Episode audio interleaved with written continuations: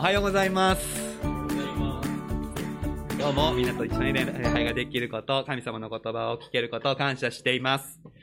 さて、皆さん、皆さんは、もし魔法が使えたらなぁと思うことはありますか？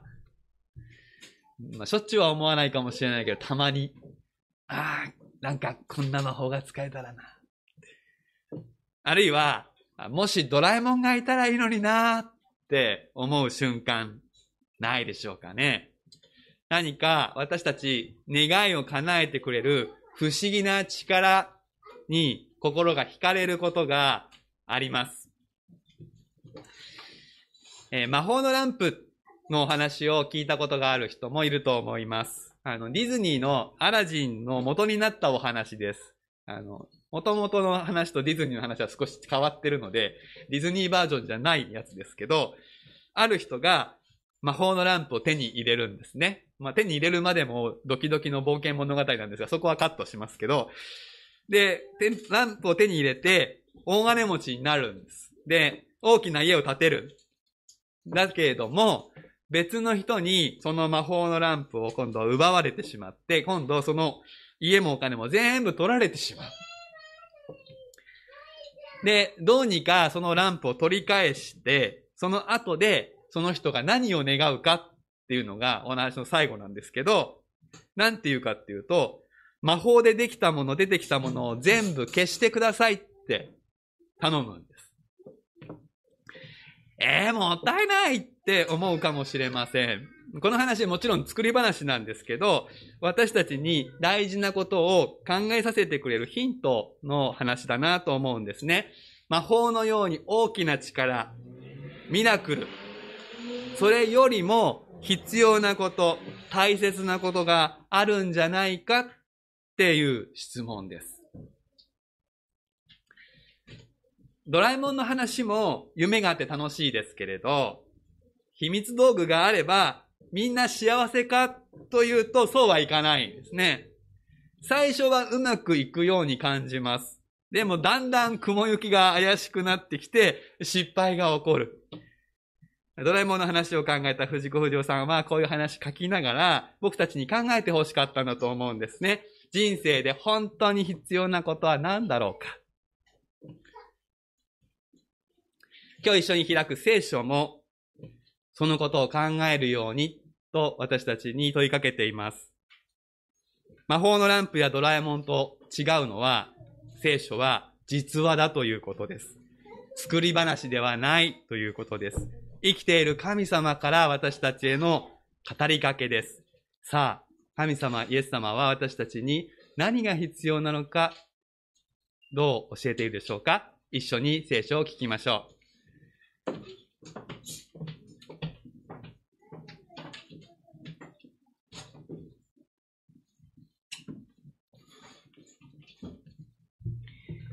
それでは本日の御言葉をお読みいたします。マルコの福音書1章40節から45節をお開きください。新約聖書の67ページになります。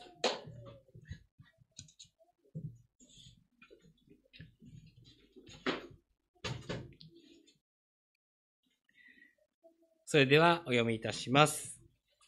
マルコの福音書1章40節から45節さて、サラートに侵された人がイエスのもとに来て、ひざまずいて懇願した。お心一つで私を清くすることがおできになります。イエスは深く憐れみ、手を伸ばして彼に触り、私の心だ、清くなれ、と言われた。するとすぐにサラートが消えて、その人は清くなった。イエスは彼を厳しく戒めて、すぐに立ち去ら立ち去られた。その時彼にこう言われた。誰にも何も話さないように気をつけなさい。ただ言って自分を祭司に見せなさい。そして人々への証のために、モーセが命じたものを持って、あなたの清めの捧げ物をしなさい。ところが、彼は出て行って触れ回り、この出来事を言い広め始めた。そのため、イエスはもはや表立って町に入ることができず、町の外の寂しいところにおられた。しかし人々は至るところからイエスのもとにやってきた。宣教、ミラクルよりも必要なことと題しまして、原先生に御言葉を取り継いでいただきます。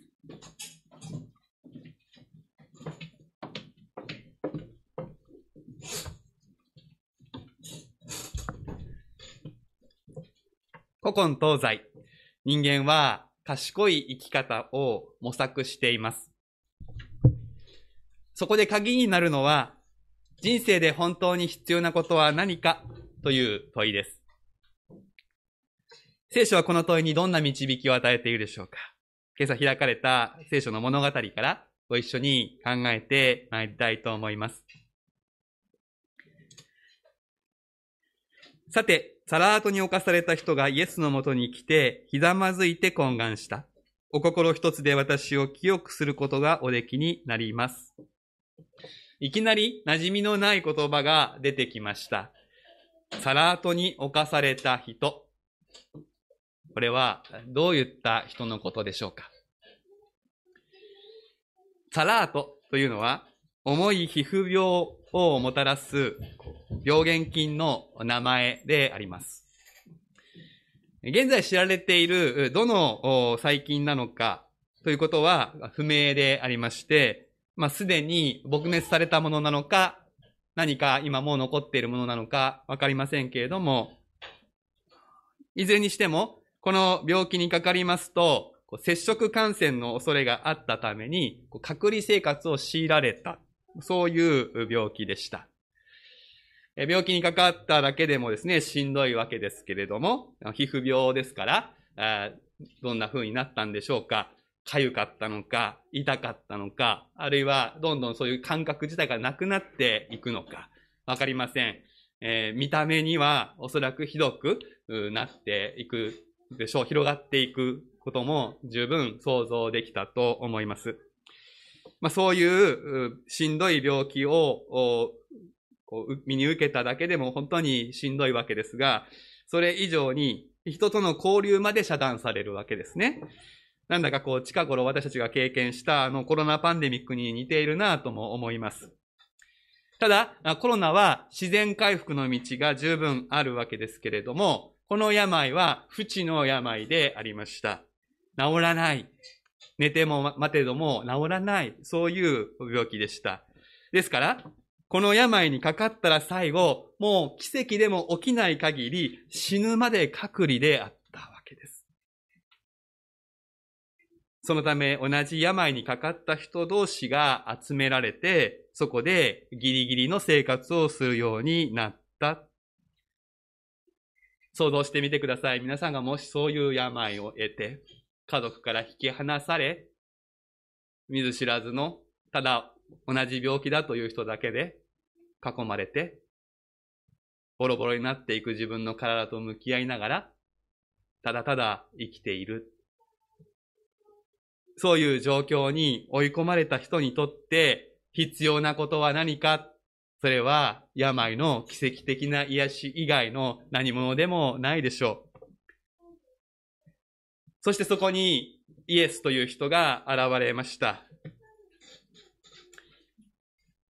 この人は、あらゆる病を癒すことができるらしい。そういう噂を聞きつけて、この人は、まさに藁をもつかむ思いで、イエスのところに出て行って癒しを願います。そして、まさしく願った通り、奇跡が起こる。するとすぐにサラートが消えて、その人は清くなった。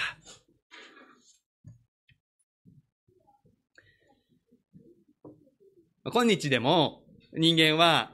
神とかスピリチュアルな力にこのような奇跡やミラクルを期待するということが多いと思います。人知を超えた難題、努力ではどうにもならない事態が人生に押し寄せるときに人は何かに祈りたくなります。大切な人や、あ大切な人がですね、大怪我とか、あるいは大病をして、こう手術室に運ばれていく瞬間に、ミラクルを期待します。あるいは何かこう人生を決定的に決める運命的な出会いというこうミラクルを求めることもあるでしょう。聖書が示す神様、人類の救い主であるイエス様というお方は、私たちのこういった期待に応えてくださる方なのでしょうか答えは、イエスでもあり、ノーでもあります。イエスであるというのは言うまでもなくこの箇所で人知を超えた力が表されているからです。お心一つでイエスはこの淵の病を癒すことができました。ミラクル、奇跡は今でも起こります。イエス様は奇跡を起こすことができになります。けれども、イエス様は内出の小槌ではありません。内出の小槌って知ってますか？これもお話に出てきますね。願い事を思って振るとそれがポンポコ出てくるやつです。欲深い人間は古来から神々の力を操作して、この内出の小槌のように自由に使う術を編み出そうとしてきました。呪術や魔術といった類から、こう徳を積む行い、断食、まあ、日本だとお百度参りとかですね。100回礼拝したら何かが起こるみたいなもの。そういう宗教的な努力に至るまで様々なものがありますけれども、聖書はこのような神を操作する行動を偶像礼拝として禁じています。聖書が示す神様は人間の努力では届かない絶望的な領域に直面した時にだけ必要とされるミラクルを起こす存在ではないのです。もしそうならば、ここで展開されるお話は42節で、サラートが消えてその人は清くなった、めでたしめでたしと終わるはずであります。けれども、そうではありません。むしろそこからが話の始まりです。43節イエスは彼を厳しく戒めてすぐに立ち去らせた。その時彼にこう言われた。誰にも何も話さないように気をつけなさい。ただ言って自分を祭司に見せなさい。そして人々への証のために、モーセが命じたものを持ってあなたの清めの捧げ物をしなさい。イエスは彼を厳しく戒めました。これはかなり強い言葉です。そして大きく二つの指示がされています。一つは、誰にも何も話さないようにという沈黙の命令。黙っているように。そしてもう一つは何やら細かい宗教的な指示のようであります。この宗教的な指示の方から説明をしましょう。実はこの聖書の中の旧約聖書、レビ記14章というところに、このサラートから奇跡的に癒されたならば、その時どういう行動をするのかという定めがあるんですね。イエスはここでですね、その通りに実行するようにと求めております。で、この規定には大きく二つ意図がありました。一つは、隔離を解除して、社会にこの人を復帰させるという意図です。大昔の祭司という人たちは、今でいう保健所やお医者さんの役目も持っていました。ですから、サラートが消えたことを確認して、これがあ一過性のことではなくて、もはや感染拡大の危険がないということを見定めるための手続きがこう教えられていたんですね。そしてこれに乗っ取ると、この人は公式に社会復帰ができたわけです。まあ今でもですね、コロナから感染から解除するためには何日目に何をしてとかってありますよね。それと似たようなことが定められておりました。で、もう一つの意図は、神殿に入って礼拝することを可能にするということです。サラートに侵された人は感染拡大の恐れから隔離されたということは、つまり神殿に入って礼拝することも禁じられました。聖書の神様は場所に制限されることはありませんから、神殿でなくても神様を礼拝し祈ることは可能だったわけですが、でも神殿に行けないならば、その人は神から遠ざけられたこう二流以下の存在だと人々は考えた。神に見捨てられた人たちというふうに見なされていました。そういう事情があって、このツァラートに侵された人はイエス様に、私を癒すことがおできになりますとは言わないで、清くすることがおできになりますと頼んだわけですね。清くされたならば神殿に入れるからです。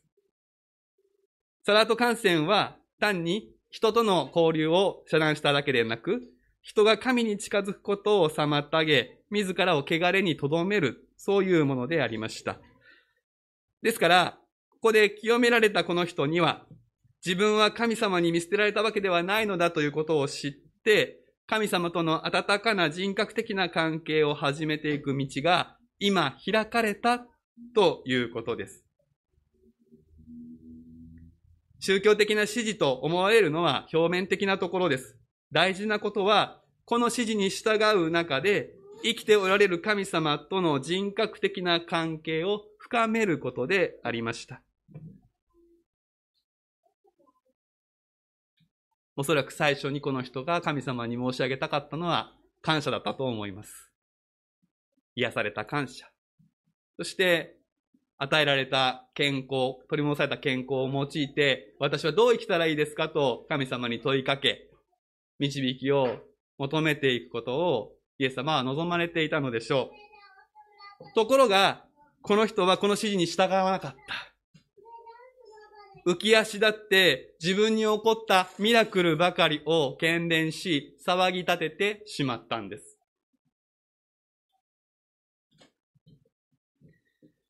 ここに聖書の大事なメッセージがあります。私たちは自分の目の前にある課題、難題に向き合い、それがクリアされるということを求めます。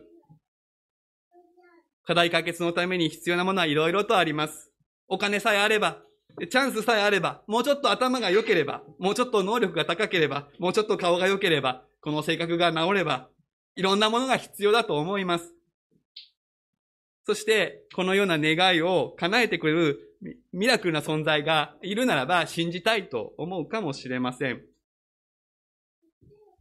イエス・キリストにそのような期待を持っている方があるかもしれない。けれども、私たちが期待するミラクルよりも必要なものがあるのです。それは、聖書の神との人格的な関係の構築です。優しい言葉で言うならば、神であり救い主であるイエス様と友達になる。親友になる。このことを固く言うならば、神を知り、神を喜ぶことだと歴史の教会は表現してきました。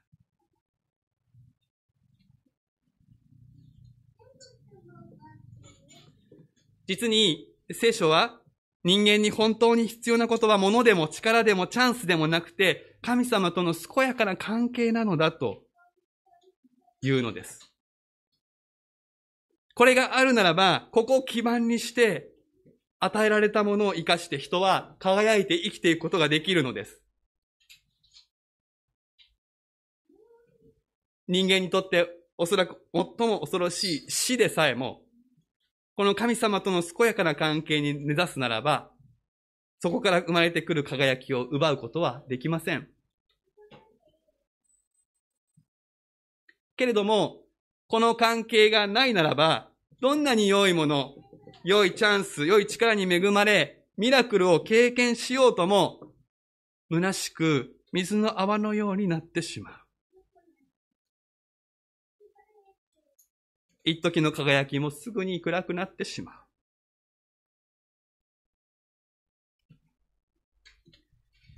人格関係、人間関係の重要性。これは大人も子供も経験として知っていると思うのです。やりがいのある仕事、おしゃれで快適なオフィス、十分な給料が与えられていても、一緒に働く人との関係が最悪だったなら、そこで幸せに働き続けることはできません。希望する学校で、かっこいいキャンパスで学びたいことを学べて知識や技術を身につけられたとしても、友達関係が最悪なら、そこで幸せな学生生活を送ることは難しいでしょう。どうしてもそういう悪い環境で働かなくちゃいけない、学ばなくちゃいけないとしたならば、別の場所に良い人格関係に支えられる場を持たなくてはやっていけません。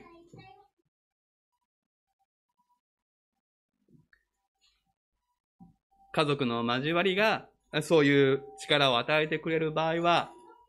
あるでしょうけれども、そしてそれが望ましいのだろうと思いつつも、でも、家族も難しかったりするっていう現実があるわけです。人間同士の関係には限界があります。今は良くても崩れてしまうことがあります。だからこそ、決して崩れない人格関係、永遠の神様との友情が私たちにとって最も必要なものとなる。ミラクルを起こすことができる力、それをお持ちの神様との信頼関係の構築、友情の構築こそ、私たちのこの難しい人生にとって大事な、欠かせない命綱なのです。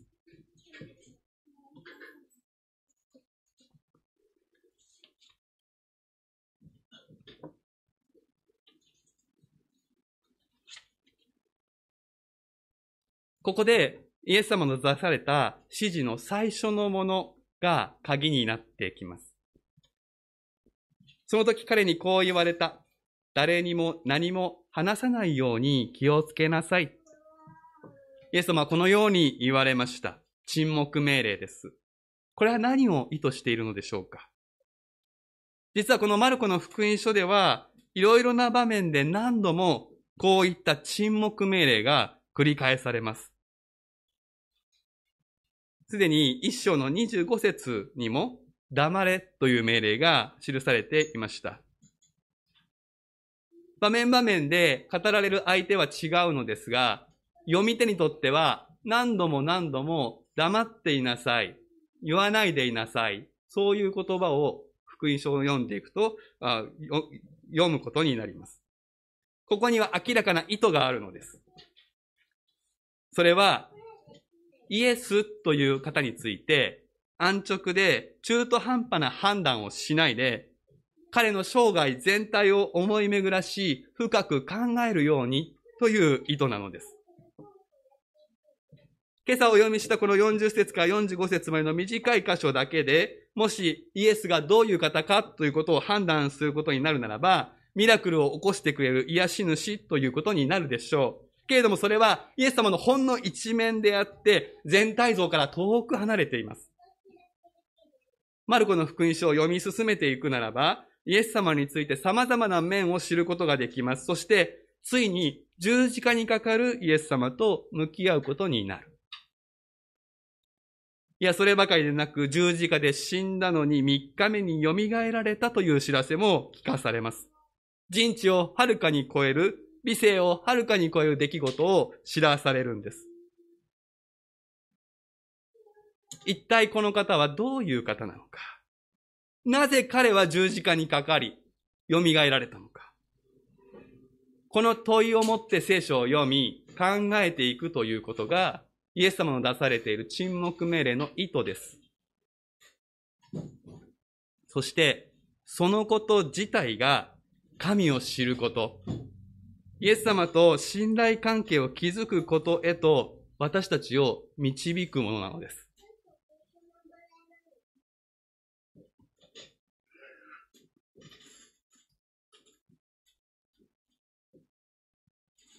今朝ここにお集いの皆さん。神様は皆さんのことを歓迎しています。毎週ここに来ている方も、久々に来られた方も、神様は皆さんのことを歓迎しています。そして同時に問いかけています。何を求めて来ていますかと。人生に本当に必要なものは何だと考えていますかと。そしてそれを手にしていますかと。もちろん特に求めもなく、興味があって覗いてみたという方もあるかもしれないし、誘われたので断る理由もないので来たという方もあると思いますが、あせっかくの機会ですから、ぜひ考えていただきたい。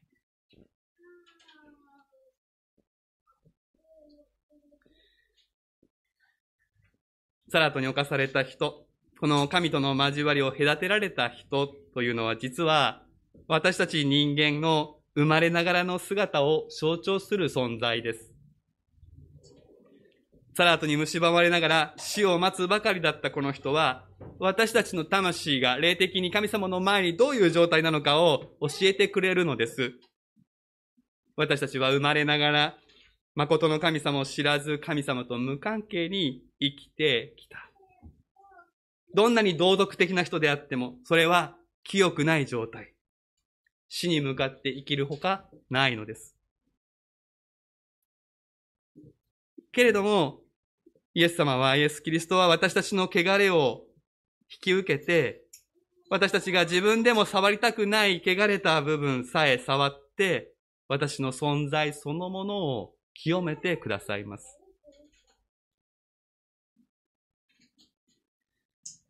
41節に、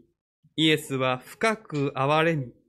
手を伸ばして彼に触り、私の心だ、清くなれと言われたとあります。手を伸ばして彼に触る。わざわざそのように書かれています。彼はもう長いこと、誰からも触ってもらうことができませんでした。そして、どんどんと朽ちていく自分の体を自分で見ることさえ嫌だったでしょう。ましてや、そこを触るなどということは想像できなかった。汚れたものに触るなら、その汚れはその人に移ってしまうと考えられていた時代です。ここでイエス様の出された行動は驚くべきものです。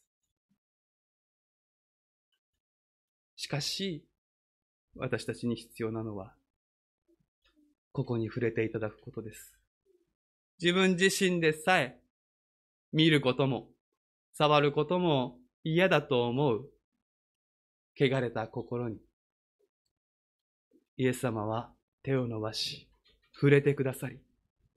その汚れを全部引き取ってくださる。代わりに汚れたものになり、イエス様の清さをその人に渡してくださる大いなる交換をイエス様はしようとしてくださいます。そして、身に引き受けられた汚れを持って、イエス様は十字架についてくださった。そして、死なれて三日目に蘇られたことによって、もう、あなたの汚れはすべて消え去ったのだ。ここにもない。私のところにもない。そう宣言してくださるんです。もしイエス様が十字架にかかるだけだったら、私の罪汚れはあそこにあって、と見ながら生きていく人生が待っていたことでしょう。でも、死んで蘇られたのです。もはや、あなたの汚れはなくなった。そして、今もイエス様は生きて私やあなたの親友になろうと手を差し伸べていてくださいます。この神様との友情こそ、聖書が言う永遠の命です。奇跡よりも必要なもの、死を乗り越えて生きる力なのです。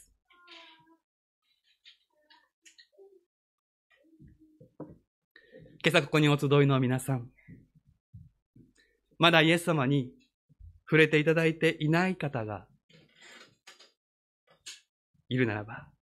今日祈りませんか？お心一つで私を清くしていただけますと、祈り求める方はいないでしょうか？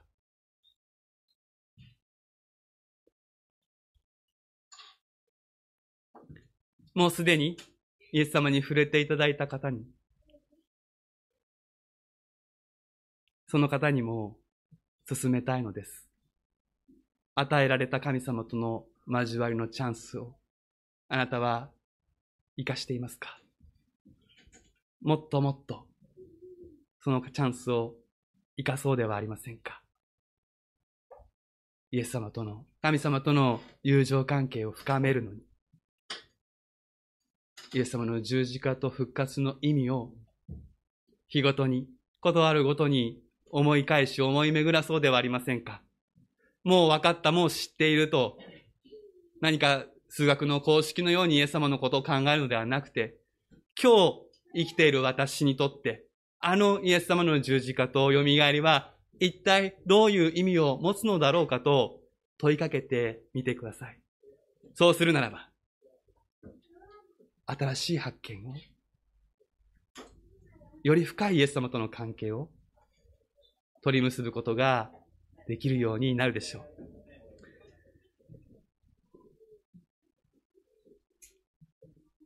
イエス様は私たちの最も汚いところ、最も触ってほしくないところにも手を伸ばし、そこを清める方です。その方に信頼して生きていく人生へと皆さんが進んでいくことができるようにお祈りをしましょう。